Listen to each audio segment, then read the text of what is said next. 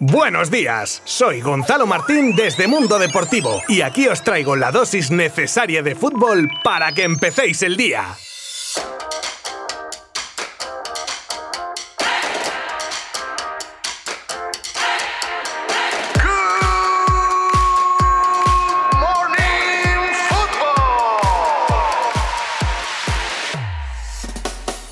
El Barça comunica al Betis que se queda con Emerson. El Barça disponía hasta el 31 de mayo para cumplir con el trámite oficial de que se iba a quedar con Emerson, con el que tenía firmado un contrato por cinco temporadas pagando 9 millones de euros, 6 por la mitad de su fichaje, más 3 como plusvalía. Todo ha sucedido a lo largo de los últimos días y Emerson se incorporará a la pretemporada del Barça cumpliendo así su sueño de jugar de azulgrana. Aún así, si llegase una buena oferta, el club podría meter al jugador en el traspaso la fiesta de Pau Torres y de todo Villarreal. Ayer jueves, junto al resto de los héroes amarillos Pau y una buena parte de los más de 50.000 habitantes de Villarreal, festejaron por todo lo alto una gesta histórica en la Rúa de los Campeones que recorrió todo el pueblo hasta llegar al Estadio de la Cerámica, donde finalizó con una fiesta privada para jugadores, trabajadores del club y allegados. Una historia la de Pau Torres de hombre de la casa que al nacer él ni se sabía lo que era jugar en primera para el equipo castellonense y que 25 años después puede celebrar en su hogar este título histórico para el submarino amarillo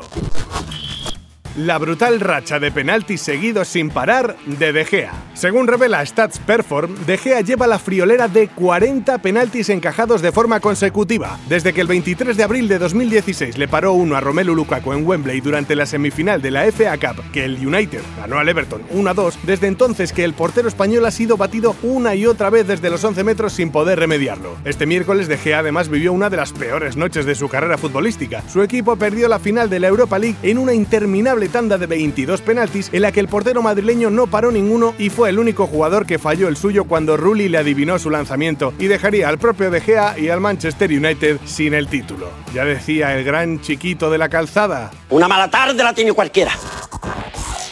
Pochettino entra en escena para sustituir a Zinedine Zidane. Pochettino puede ser el gran tapado para llegar al banquillo del Real Madrid. El argentino llegó hace cinco meses al PSG, pero en Inglaterra aseguran que puede marcharse por sus malas relaciones con Leonardo, el director deportivo del equipo francés. En Inglaterra hablan también que sería para regresar al Tottenham, que incluso ya habría contactado con él. Pero la marcha ya oficial de Zidane podría hacer que Pochettino contemplase la posibilidad de entrenar al Real Madrid. De todos es sabido que Florentino Pérez siempre ha mostrado su predilección por Pochettino, que por otro otro lado, nunca ha escondido su predilección por el Real Madrid. Es una opción que de entrada parece complicada, pero no imposible, y habrá que ver qué pasa en los próximos días.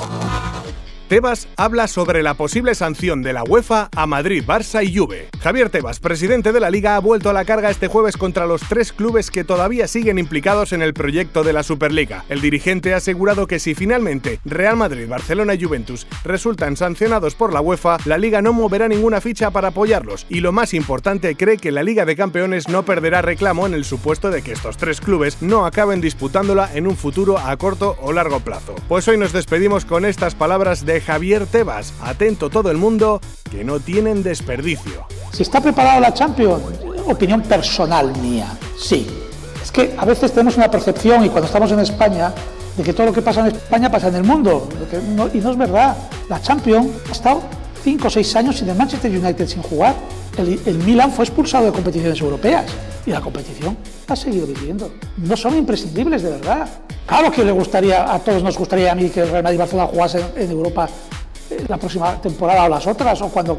Pero los hechos son los hechos. Y esos hechos son los que FIFA deberá actuar en su autonomía y su decisión. Nosotros, como Liga y el presidente, no va a defender a ningún club español que sea sancionado. Porque los hechos no tienen que ver con la nacionalidad, si es español o de donde sea. Tienen que ver con los hechos que se han hecho. Y los hechos son gravísimos. Pues poco más que decir. Que tengáis muy buen fin de semana y nos escuchamos el lunes. Adiós. Mundo Deportivo te ha ofrecido Good Morning Football, la dosis necesaria de fútbol para comenzar el día.